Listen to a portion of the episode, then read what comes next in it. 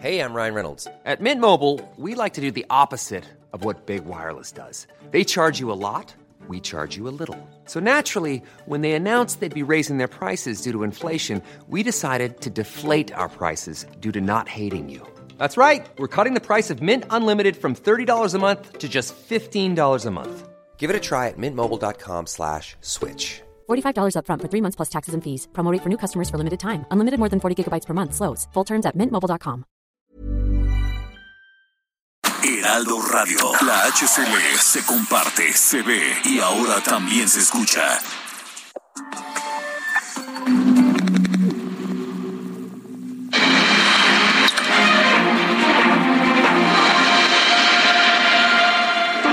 Muy buenas noches, es lunes, es lunes 18 de abril de 2022 y estamos precisamente en el programa número 24 de Ruta 2022. Gracias por acompañarnos a quienes nos siguen a través de el Heraldo Radio en toda la República Mexicana, también a quienes nos ven por Heraldo Televisión en todo el país.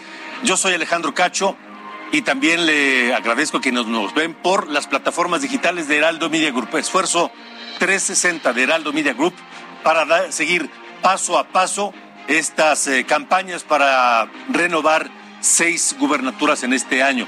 Nuestro número de WhatsApp 56 24 10 47 10 56 24 10 47 10.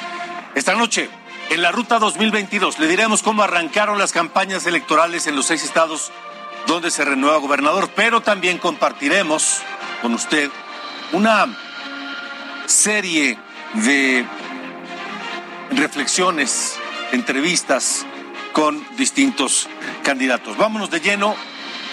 Esto es Ruta 2022. Comenzamos.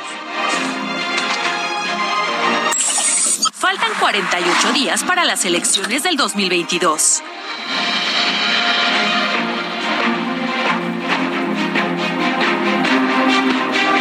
Vámonos de lleno a Aguascalientes porque cinco mujeres que buscan ser la primera gobernadora de Aguascalientes tuvieron actividades y ya registraron sus declaraciones 3 de 3. Vamos contigo, Mar Hernández, que tiene los detalles.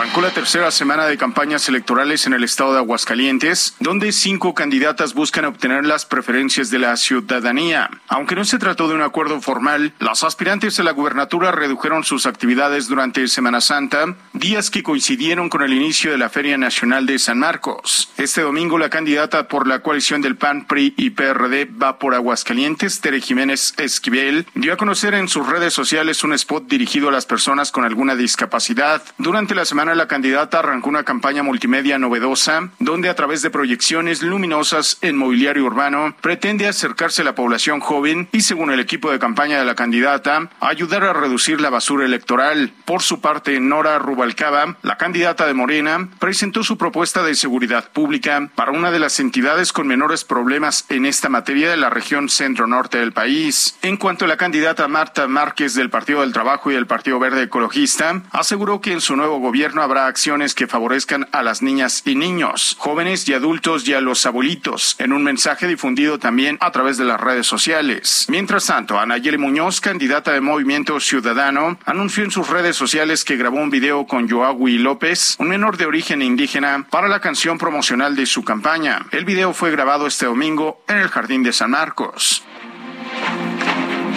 ¿Se acuerda del niño del tema del Movimiento Ciudadano? El niño eh, Joahui López, este niño que ya no debe ser un niño, debe ser un adolescente, pues ahora está participando, lo agarró Movimiento Ciudadano y lo trae para arriba para abajo.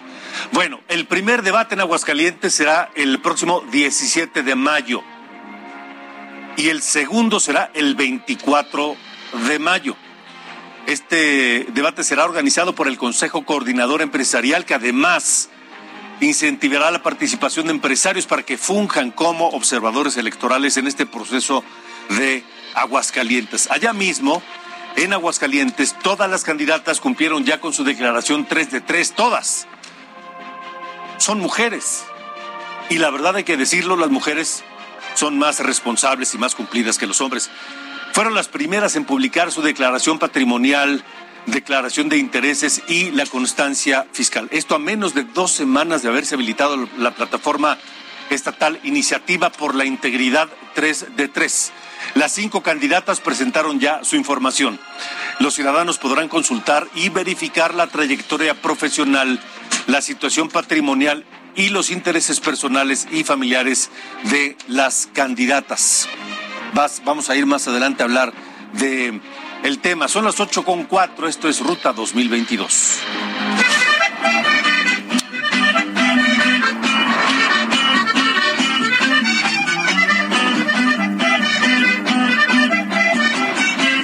Ruta 2022, Durango.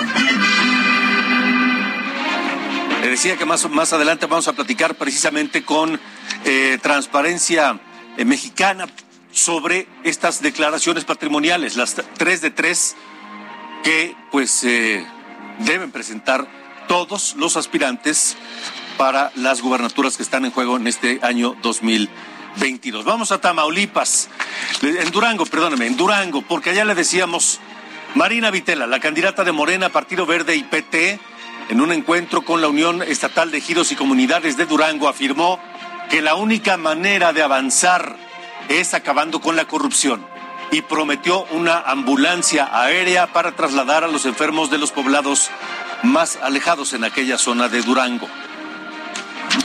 Los actos de corrupción donde se llevan el recurso económico que le toca a nuestra gente esos son actos verdaderamente devastadores. Por su parte, el candidato de la Alianza va por Durango, Esteban Villegas, prometió dar más apoyo a las mujeres. Dijo que ellas son el pilar de la familia y se comprometió a distribuir la tarjeta Madre Salario Durango. En un evento organizado en el municipio de Lerdo, prometió dar servicios de calidad a todos los habitantes de La Laguna necesitamos a nuestras mujeres. Poderles dar un sueldo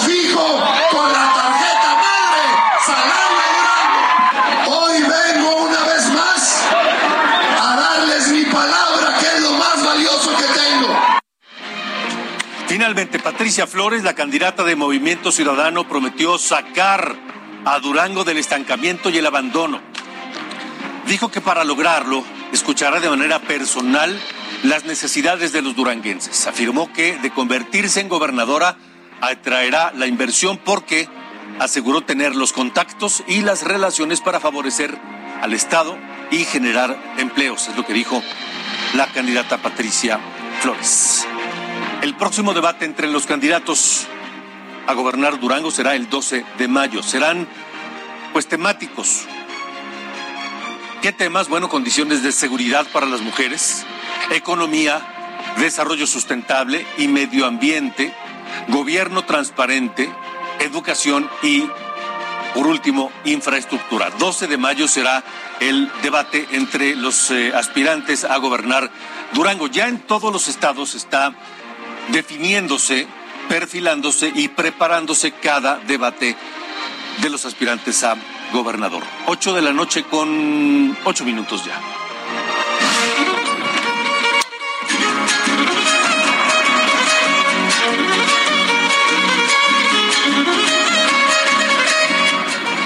Ruta 2022, Hidalgo. Mire, ya que hablamos de los debates, vamos a Hidalgo porque allá los candidatos a la gubernatura preparan sus propuestas precisamente para presentarlas en el primero de los tres debates que tendrán en Hidalgo. Vamos allá, el reporte es de Ignacio García. El candidato de Juntos Hacemos Historia en Hidalgo, Julio Menchaca Salazar, aseguró que impulsará un gobierno abierto y cercano a la ciudadanía en el que la transparencia y los resultados serán parte fundamental de su quehacer gubernamental. El abanderado de Morena, Partido del Trabajo y Partido Nueva Alianza Hidalgo, dijo que es tiempo de un cambio en favor de las familias más abandonadas históricamente por los gobiernos emanados de un solo partido, por lo que vaticinó que a partir del 5 de junio iniciará la transformación de la entidad. Escuchemos lo que dijo. Es un gobierno incluyente, en donde un factor muy importante las mujeres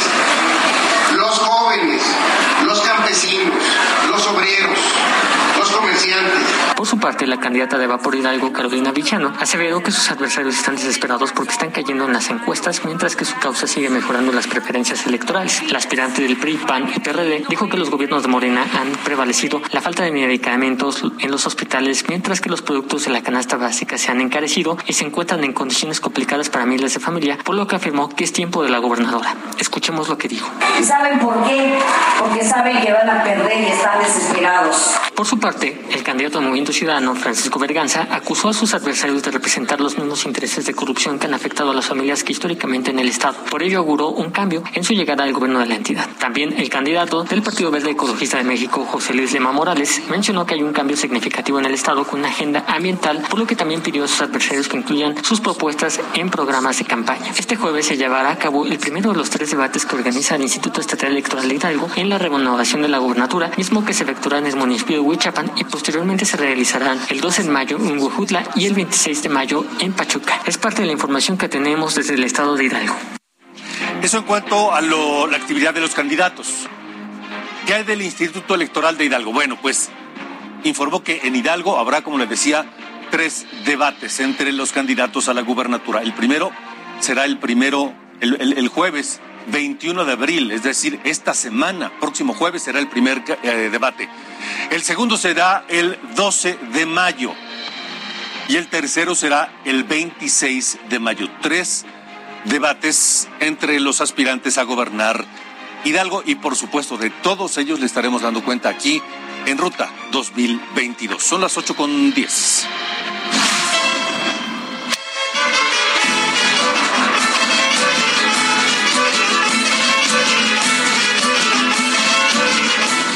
Ruta 2022, Oaxaca. Hay que decir que no todos los aspirantes de todos los partidos en estos seis estados tuvieron actividades en estos últimos días. Hay quienes se tomaron la Semana Santa o por lo menos bajaron el ritmo de su actividad.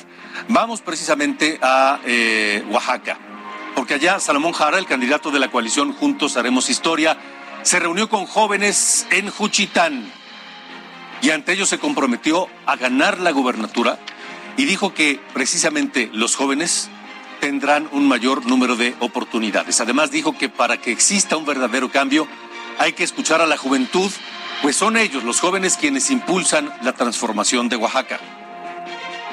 La fuerza, la energía de una sociedad son ustedes. Cualquier parte del mundo donde están los jóvenes hay transformación. Así pasó en muchas partes del mundo. Bueno, eso es en cuanto al candidato de Morena, pero ¿qué hay del candidato del PRI-PRD a la gubernatura de Oaxaca, Alejandro Avilés? Bueno, él dijo que su campaña es de la calle y con la gente. Dijo que por ello seguirá recorriendo las comunidades de las ocho regiones oaxaqueñas y luchará por las causas justas de los 570 municipios que conforman el Estado remarcó que su proyecto de gobierno no es de una sola persona, sino de todos los oaxaqueños. Es Alejandro Avilés, candidato del PRI y PRD a gobernador de Oaxaca. ¿Qué hay de los demás candidatos? Le decía, fue Semana Santa, hoy estamos en Pascua, de hecho iniciando la semana de Pascua, y todavía la actividad no regresa por completo, pero Dulce Alejandra García de Movimiento Ciudadano y Natividad Díaz Jiménez del Partido Acción Nacional, pues simplemente no registraron actividades en los últimos días.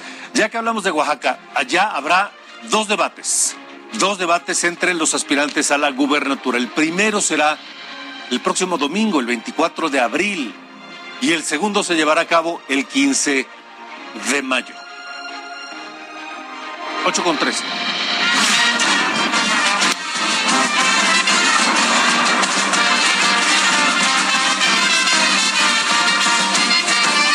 Ruta 2022, Quintana Roo. Y de Oaxaca vamos a Quintana Roo, porque los candidatos a la gubernatura tuvieron, no todos, pero pues en eh, algunos de ellos tuvieron actividades el fin de semana. El reporte en Quintana Roo es de Alejandro Castro. Las candidatas a la gubernatura de Quintana Roo, Mara Lezama Espinosa de Juntos Haremos Historia y Laura Fernández Piña de Va por Quintana Roo, se reunieron esta semana con las juventudes de sus respectivos partidos. Lezama Espinosa, que abandera a Morena, el Partido del Trabajo, el Partido Verde Ecologista de México y Fuerza por México, se reunió con un colectivo de 200 jóvenes simpatizantes para hacer una consulta juvenil, con 11 mesas de trabajo donde se desarrollaron propuestas.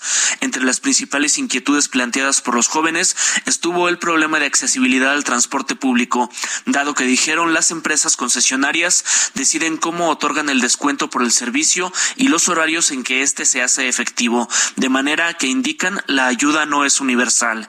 Laura Fernández Piña, por su parte, que encabeza la alianza conformada por el PAN, PRD y el partido local Confianza por Quintana Roo, se reunió con un grupo de jóvenes militantes del PAN, donde dio a conocer sus propuestas del Seguro Popular Estatal, seguridad total y educación.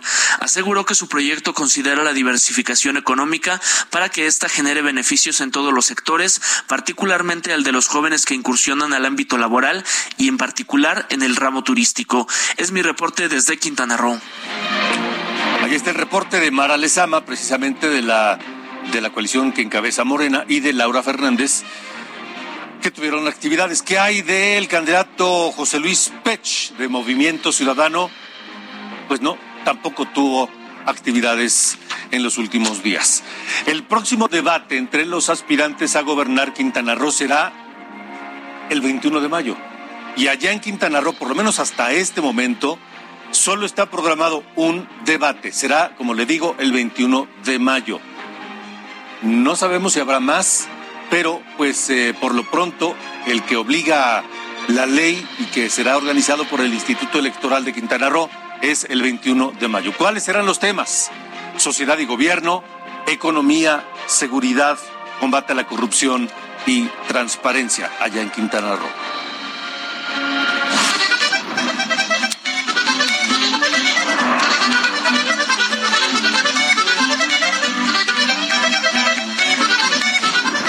Ruta 2022, Tamaulipas. Vamos a Tamaulipas. El candidato Américo Villarreal de la Alianza Juntos Hacemos Historia encabezó el primer foro de participación democrática, industria y turismo que se llevó a cabo en Tampico. Ofreció atender las necesidades del agua en los municipios y administrarla correctamente.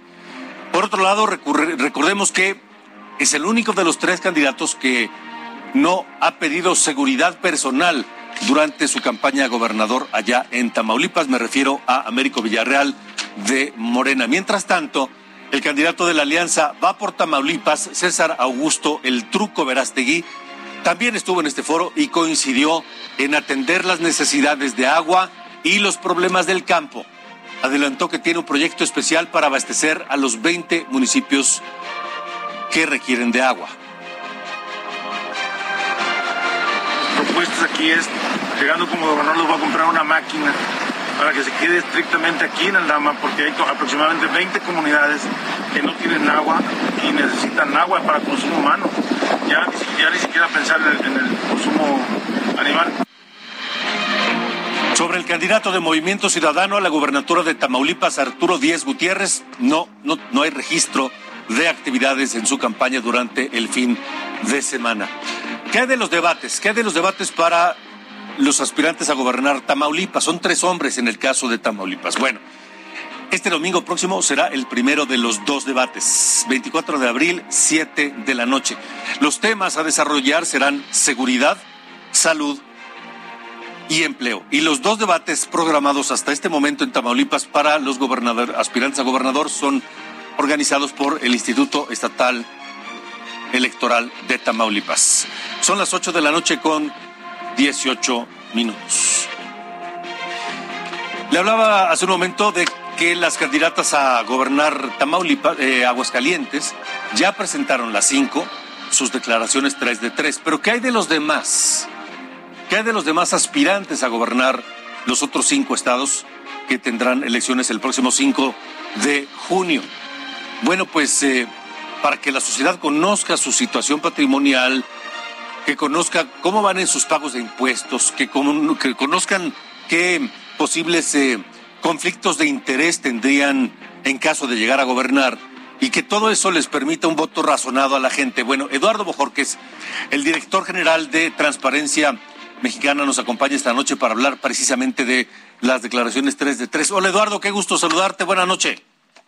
Alejandro, el gusto es todo mío. Qué buen recuento el que están haciendo desde tu programa de los procesos electorales. De verdad que interesante ahorita que pude escucharlo. Muchas felicidades por lo que están haciendo, Alejandro. Muchas gracias, Eduardo. Y parte fundamental de esto es precisamente lo que hacen ustedes allí en Transparencia. El seguimiento, por lo menos, de las declaraciones de los aspirantes a gobernar en estos seis estados que, como lo informamos hasta hoy, las cinco candidatas a gobernar Aguascalientes ya presentaron, ya cumplieron.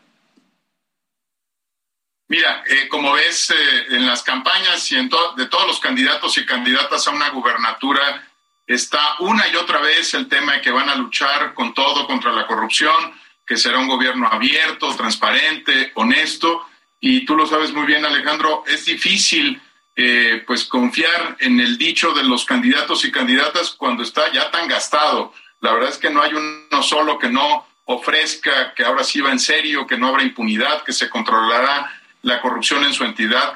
Y la mejor manera de saber si va en serio es si ponen por delante no solo su palabra, en campaña prometer no empobrece, y, sino que ponen pues contundentes actos. Por ejemplo, si a título personal están publicando la declaración 3 de 3, y como decías hace un momento, solo en uno de los seis estados que tiene cambio de gobierno a nivel gubernatura, solo en Aguascalientes, la totalidad de las candidatas, en ese estado todas las eh, personas que han decidido aspirar a la gubernatura son mujeres, eh, todas las candidatas han presentado y publicado su 3 de 3, no es el caso de, de otros estados como Durango, Hidalgo, Oaxaca, Quintana Roo y Tamaulipas, que al día de hoy se encuentran en cero, Alejandro, ¿no? Ninguno de los candidatos, sin importar la fuerza política a la que representen, ha presentado o publicado su 3 de 3 lo cual nos deja eh, sin información, pues para saber quién es el candidato, de dónde viene, cuál es su historia, cuál es su trayectoria, si está pagando sus impuestos o no lo está haciendo. Y pues tú lo sabes muy bien, no solamente es un tema de patrimonio, los intereses, por ejemplo, Alejandro, son un verdadero dolor de cabeza, tú lo sabes, el conflicto de intereses a lo largo y ancho del país ha sido razón de, muy, de muchas controversias políticas y de muchos dolores de cabeza para nuestro gobierno y también para nosotros como sociedad. Yo te diría que, pues, qué bueno por Aguascalientes, que ya puso a disposición de los electores esta información, pero pues estamos lejos y muy lejos de que ocurra en los otros cinco estados que también tienen cambio de gobierno eh, a nivel gubernatura. Un asunto eh, más pequeñito, pero no menos importante, es que en las elecciones extraordinarias de Chiapas, Alejandro, se están reponiendo algunos procesos. Ya empezaron los candidatos y candidatas a publicarlas. Hay más de una docena ya de declaraciones para procesos que podrían parecer en comparación con el cambio de una gubernatura menores, pero que para los electores de esas de esas localidades son igualmente importantes. Siempre muy importante, Eduardo, Eduardo Bojorques. Eh, me, me, llama la atención, en, en Aguascalientes ya cumplieron las cinco mujeres aspirantes a la gubernatura y ninguno de los otros aspirantes en los otros cinco estados lo ha hecho. ¿Hasta cuándo tienen de plazo para cumplir con esta obligación? ¿Es, es, es, es, es obligación de ley, Eduardo? Mira, será obligación inevitablemente cuando asuman el cargo y si ya fueron servidores públicos tendrían que haberla presentado. Es decir, eh, si no lo han hecho, están en falta ante las autoridades locales. Eh, si fueron funcionarios, tendrían que haber presentado y publicado su declaración patrimonial y de intereses, y en el caso de que resulten electos o electas, tendrán que hacerlo también por obligación de ley. La gran diferencia de hacerlo en la campaña es que es un acto voluntario que muestra el compromiso con el tema, y sí, sí sorprende, Alejandro, porque a veces, eh, como en la lucha libre, eh, técnicos y rudos se ponen de acuerdo para no hacer ciertas cosas, ¿no? Es muy interesante ver cómo en algunas entidades ni siquiera está el tema en la palestra pública, mientras que en otros lados pues se convierte en un tema central para la discusión sobre la integridad de las personas que aspiran a gobernarnos. No es un tema menor, Alejandro, nada más déjame agregarle un componente. Las declaraciones 3 de 3 también tienen un, un tema adicional. En, en, este momento, muchos de los asuntos de seguridad pública y de seguridad de los candidatos están involucrados con la discusión de qué tan penetrado está un Estado por el crimen organizado. Entonces es especialmente importante saber qué intereses tienen, con quién se juntan, Alejandro, de quiénes son socios, porque luego las sorpresas, tú lo has visto, son inmensas y la verdad es que muy desagradables, ¿no? El grado de penetración del crimen organizado es alto y es un tema que hay que cuidar aquí. Eduardo, tenemos 20 segundos. ¿Hasta cuándo tienen de plazo para presentar sus declaraciones? Mira, hasta que empiece la veda electoral, pero mientras eh, más pronto mejor, porque los, los, electores podrán analizar y comparar a cada uno de los candidatos, Alejandro. ¿Te parece que hablemos en una semana a ver quién cumplió ya? Eduardo, ¿ya no me escuchó Eduardo? Ah. Sí, te mantendremos informado de, lo que esté ocurriendo y te mandaremos actualizaciones de tan pronto se vayan dando, Alejandro. Buenísimo. Eduardo, gracias y te mando un abrazo. Un abrazo muy fuerte. Igualmente, muy bien. Igualmente, Eduardo Bojor, que es director general de Transparencia Mexicana. Tengo información de última hora, pero antes una pausa. Continuamos. República H con Alejandro Cacho. Heraldo Radio. La HCL se comparte, se ve y ahora también se escucha.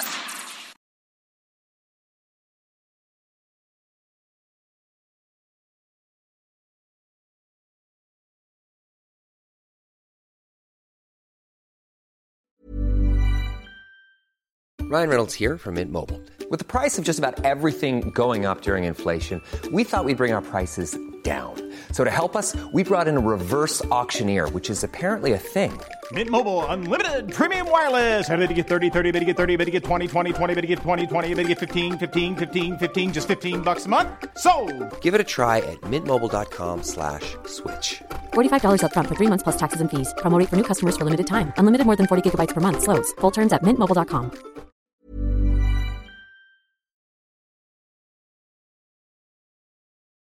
Heraldo Radio. La HCL se comparte, se ve y ahora también se escucha. Continuamos. República H con Alejandro Cacho. 8 con 30 de la noche, tiempo del centro de la República Mexicana, quienes nos escuchan a través de Heraldo Radio en el 98.5 aquí en la Ciudad de México y en, todo el Valle de México y buena parte de los eh, estados eh, colindantes. Le informo, si usted va a Puebla por carretera o viene de Puebla por carretera, esto le interesa porque hace unos minutos se registró un choque entre un tráiler y dos autobuses en la autopista México-Puebla, kilómetro 43. El saldo preliminar es 10 heridos, 10 heridos, saldo preliminar. Un tráiler se estrelló contra dos autobuses. Caminos y Puentes Federales informó que la circulación permanece cerrada a esta hora, a las 8.30, en la autopista México-Puebla. Así que si puede usted evitar y pues ni modo, pues o posponer el viaje o tomar otra ruta, será lo mejor. Un choque de un tráiler que se fue a estrellar con dos autobuses y el saldo preliminar son 10 heridos al menos. Esto es República H. En otros temas, Ricardo Gallardo, el gobernador de San Luis Potosí, entregó equipo de tomografía, rayos X y ultrasonidos al Hospital General de Soledad de Graciano Sánchez. Se trata de una inversión de 55 millones de pesos con el apoyo del INSABI.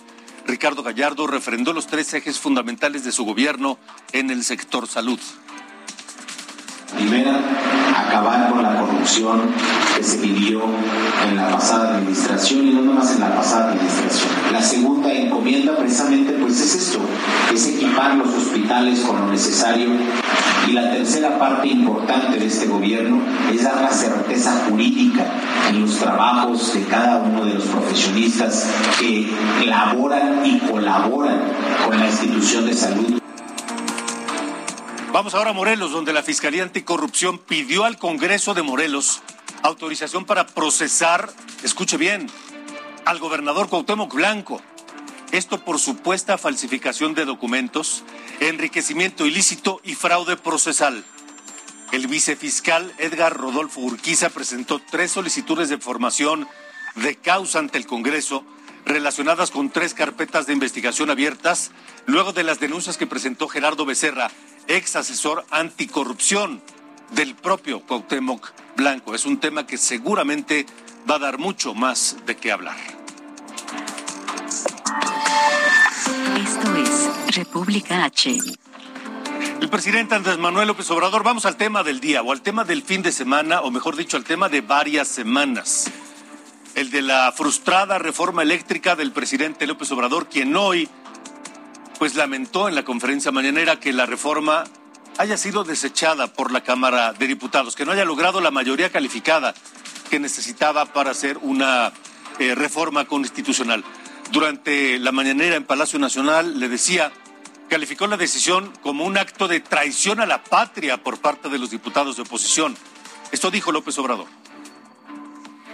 Bueno, yo eh, considero que el día de ayer se cometió un acto de traición a México por parte de un grupo de legisladores que en vez de defender los intereses del pueblo, de la nación, en vez de defender lo público, se convirtieron en francos defensores de empresas extranjeras.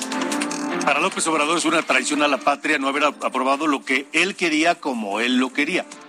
El otro lado de la moneda es la cúpula empresarial mexicana que reconoció la responsabilidad de los legisladores en el debate de la reforma constitucional del sector eléctrico.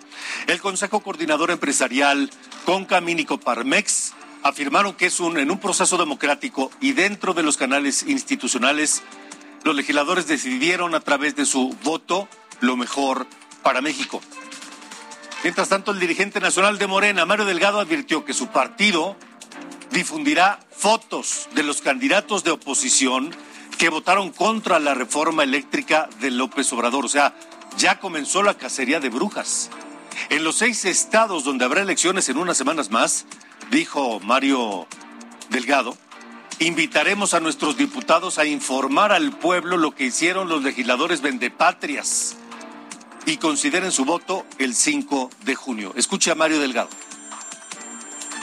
Por lo pronto, en los estados donde hay elecciones, en los seis estados donde hay elecciones, vamos a invitar a nuestros diputados, a nuestras diputadas, a que le informen al pueblo lo que hicieron los legisladores vendepatrias, para que el próximo 5 de junio la gente también considere eso a la hora de votar por el gobierno en estas entidades federativas. Dicen por ahí que de lo perdido lo que aparezca. No se logró la reforma constitucional que quería López Obrador en materia eléctrica, pero que al menos le sirva electoralmente en estos eh, procesos del 5 de junio próximo. Ayer se rechazó, le decía, esta propuesta en la Cámara de Diputados. ¿En qué nos beneficia? Es decir, se acabó el debate político y el debate técnico, pero ahora, en la realidad, en la vida de a pie, en la economía, en nuestros bolsillos, en su presupuesto, en el mío, ¿qué va a pasar? ¿Qué significa el hecho de que hayan rechazado esa propuesta de reforma eléctrica. Le agradezco nuevamente a Ramsés Pech, analista y asesor del sector eléctrico, que nos acompañe para aclarar precisamente esta y otras dudas. Ramsés, gracias y, buena noche. Eh, ¿Cómo nos va a impactar a la gente que nos escucha esta noche, que nos sintoniza, a la gente que, paga su recibo cada mes de la luz, al que tiene su negocio, al que tiene su empresa o, a las grandes empresas? ¿Cómo, ¿Cómo nos va a impactar? Esta decisión de ayer en la Cámara de Diputados. Ramsés, buenas noches. Buenas noches. Eh, eh, yo creo que nos va a ayudar mucho, sobre todo, a darle una certidumbre al mercado.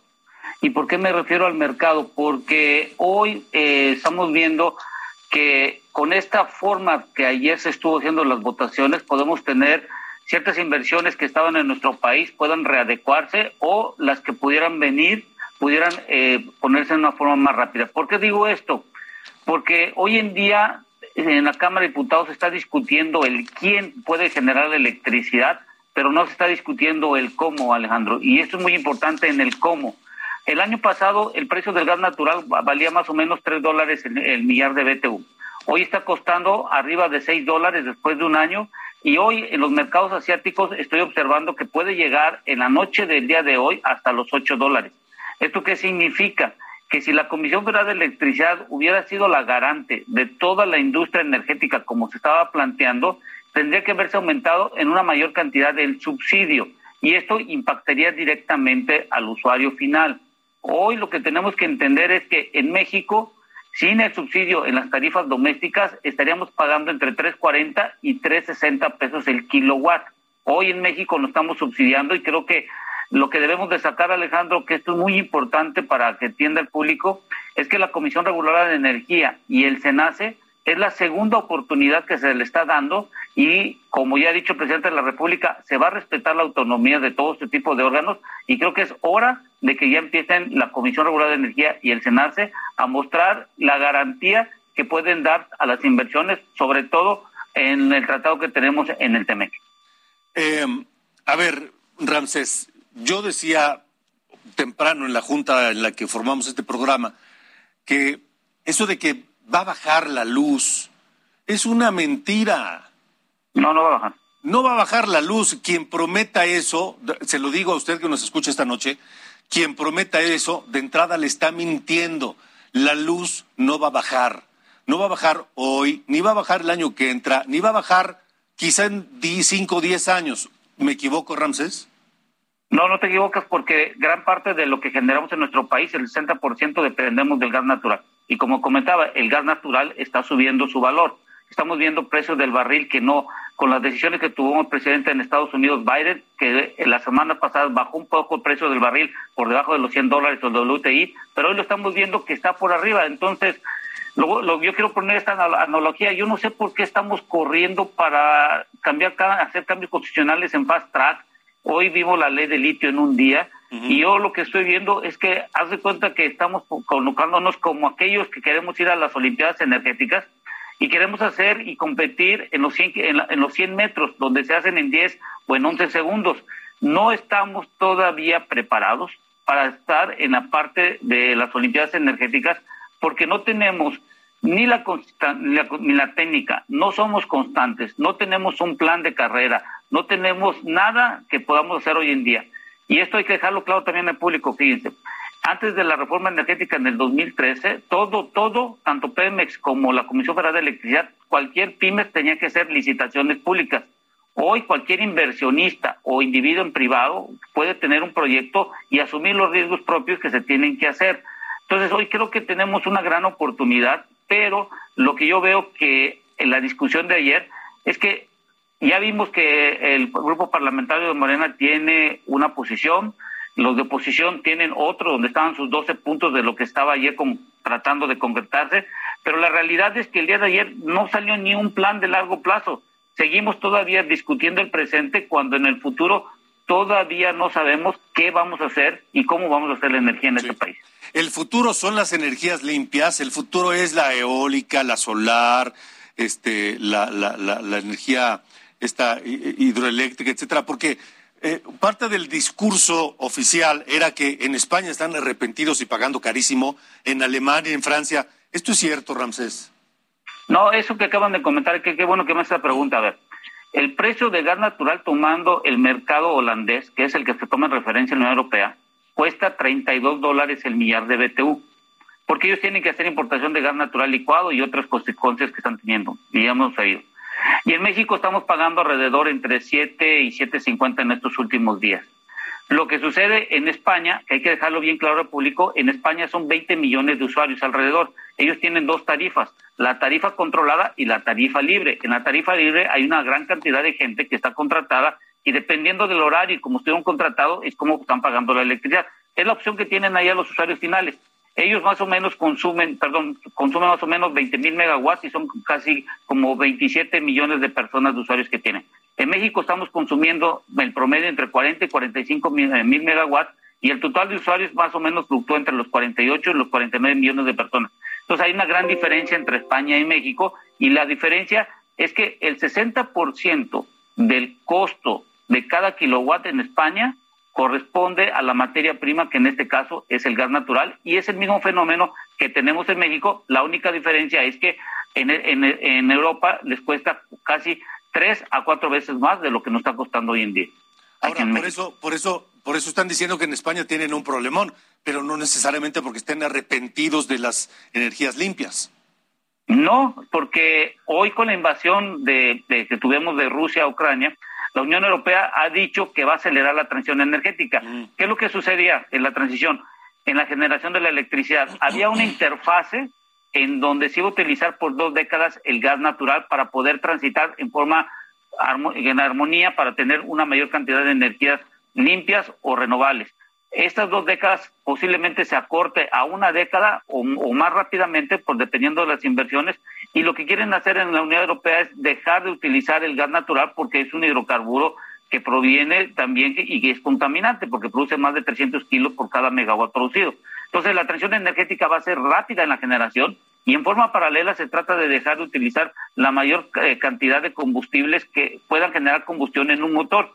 Entonces, en México todavía no estamos entendiendo, seguimos discutiendo en el quién, pero no en el cómo. Y creo que hoy, si me permites, lo que estamos discutiendo el día de ayer ya estaba obsoleto y por demás que votaran a favor, en contra, no importando cómo saliera, es que no tenemos un plan de largo plazo y la pregunta aquí, Alejandro, es, el problema no lo va a tener esta administración. Quiero saber, el administrador en el 2026, qué cuentas o cómo va a negociar el TEMEC, porque acuérdate que el que tenemos actualmente se firmó en 2020 y está una parte y un apartado donde se tiene que revisar el TEMEC si se firma o no. Sí, se tiene que revisar cada cinco años además. Exactamente, eso es lo, importante. La administración que sigue, ¿qué va, ¿cómo la va a negociar? Entonces, bueno, hasta hoy falta ese plan de mediano y largo plazo, por un lado, y por otro lado, entender, el recibo de la luz no va a bajar, la electricidad no va a bajar. Tal vez lo que se logró con lo que ocurrió ayer en la Cámara de Diputados es que no suba tanto y que no sea tan contaminante producirla. Y que, y que se pueda generar y dar oportunidades, y ahí parte de la CRE, que es la que otorga los permisos de generación, y el SENACE, que es la que da la autorización de la interconexión, en base de lo que se necesita hacer de una planta nueva de generación, bueno, ver cómo sí se puede y sobre todo entender que la luz depende gran parte de la materia prima que hoy, por, por desgracia, el 60% se requiere de gas natural. De acuerdo. Pues Ramsés, Ramsés Pech, gracias por haber estado con nosotros. Gracias, Alejandro. Cuídense, que tengan un buen inicio de semana. Igualmente, buena semana. Ramsés Pech, analista eh, y, y, por supuesto, experto en temas energéticos. Pero el presidente López Obrador, cuando vio que estaba difícil que aprobaran su reforma, pues simplemente dijo, yo no me voy a quedar con los brazos cruzados y dijo, ya tenemos plan B y estamos blindados, en el lenguaje que, él utiliza, porque lo del litio no tiene que ver con lo de la energía eléctrica, pero bueno, en fin, él, él dijo eso. Y mandó una iniciativa ayer mismo a la Cámara de Diputados y esta tarde en en FA, o sea, rápido, más que rápido, la aprobaron los diputados, sin leerla, sin analizarla y menos discutirla. La ley minera que presentó López Obrador para proteger los yacimientos de litio. Verónica Macías. Si los partidos de oposición, excepto Movimiento Ciudadano, Morena y aliados, aprobaron con 275 votos a favor, 187 en contra y 24 en abstención reformas a la ley minera que busca nacionalizar el litio. Con la dispensa de todos los trámites y sin enviar la iniciativa para que fuera dictaminada en comisiones, este lunes en tres horas fue aprobada en lo general y en lo particular la iniciativa que envió el presidente Andrés Manuel López Obrador para garantizar la soberanía del litio. Es el día de la transformación. Hoy nacionalizamos el litio. El pueblo de México y este recinto parlamentario serán testigos de que llevaremos a cabo la nacionalización del litio y con ello el inicio de la transición energética en nuestra nación. La oposición conformada por PAN, PRI y PRD votó en abstención y abandonó el Pleno una vez iniciado el debate. Sin embargo, esto no se va a discutir en comisiones por lo que hemos visto. No sabemos en realidad el alcance de lo que pretende el grupo que tiene más diputados. Y con estos diputados quiere sacarla pues, con la mayoría simple, como ustedes lo saben. Nosotros creemos que no podemos acompañar esta votación a favor, pero nos preocupa porque también nosotros tenemos un amplio pensamiento nacionalista.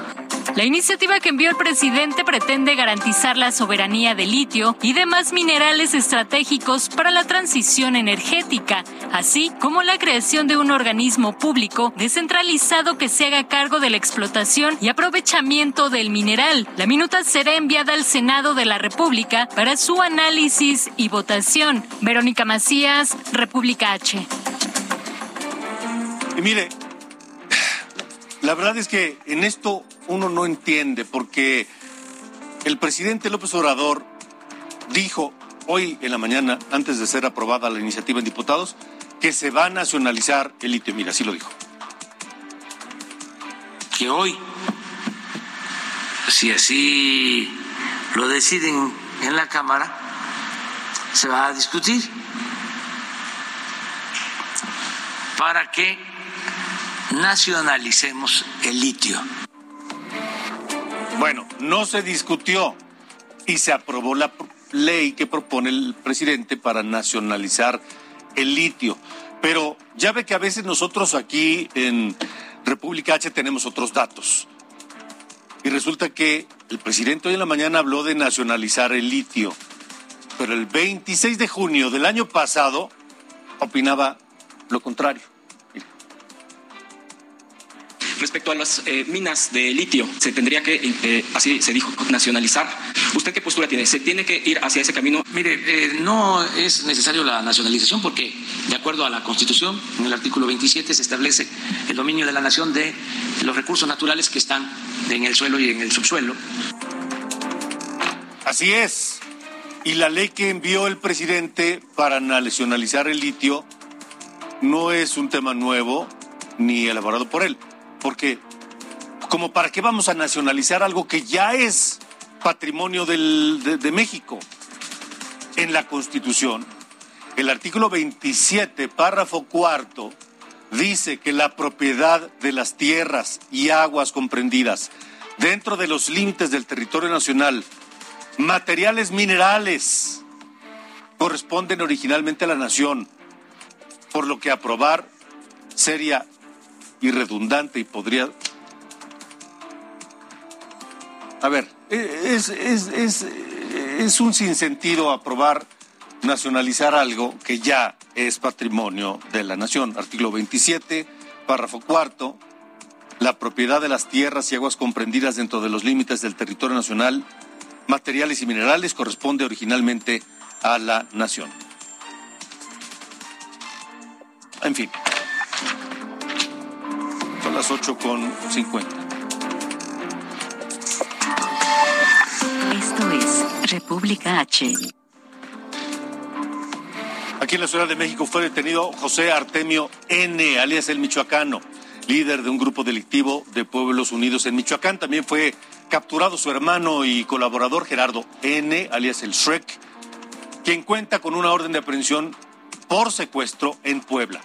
El michoacano se encontraba prófugo luego de haberse fugado del penal de Tula de Allende en Hidalgo junto con ocho reos más en diciembre de 2021. Con esto vamos a un resumen.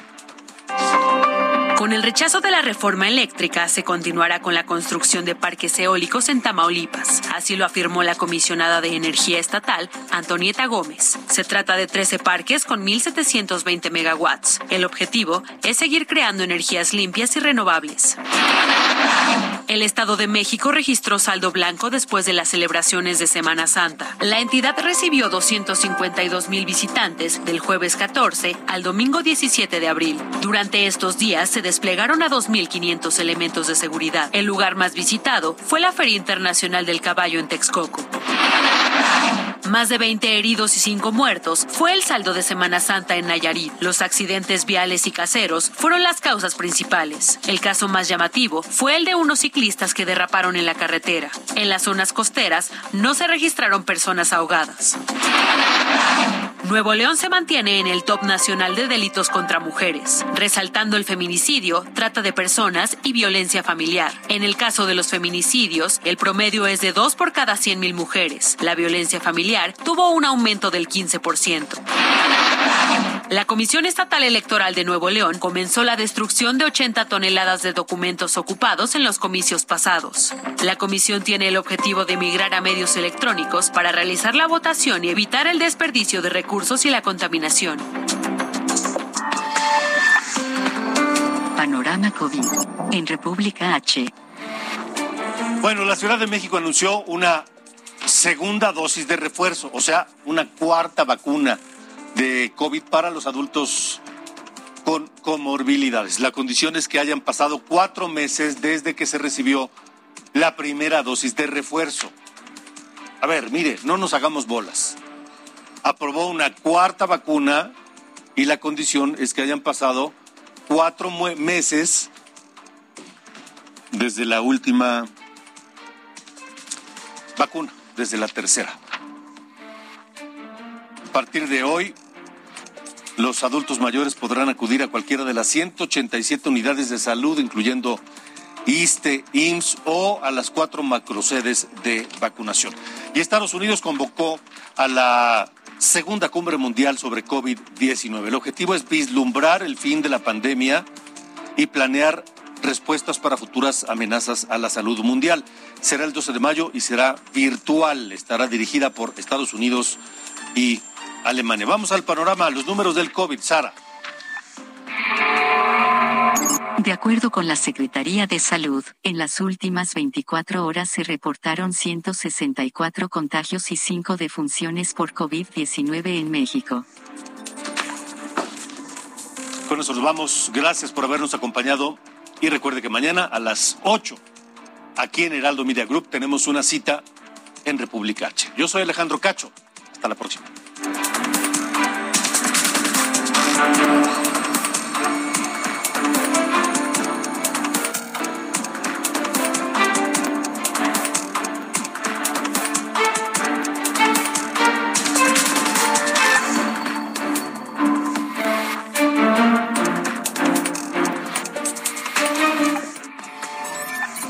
Esto fue República H con Alejandro Cacho.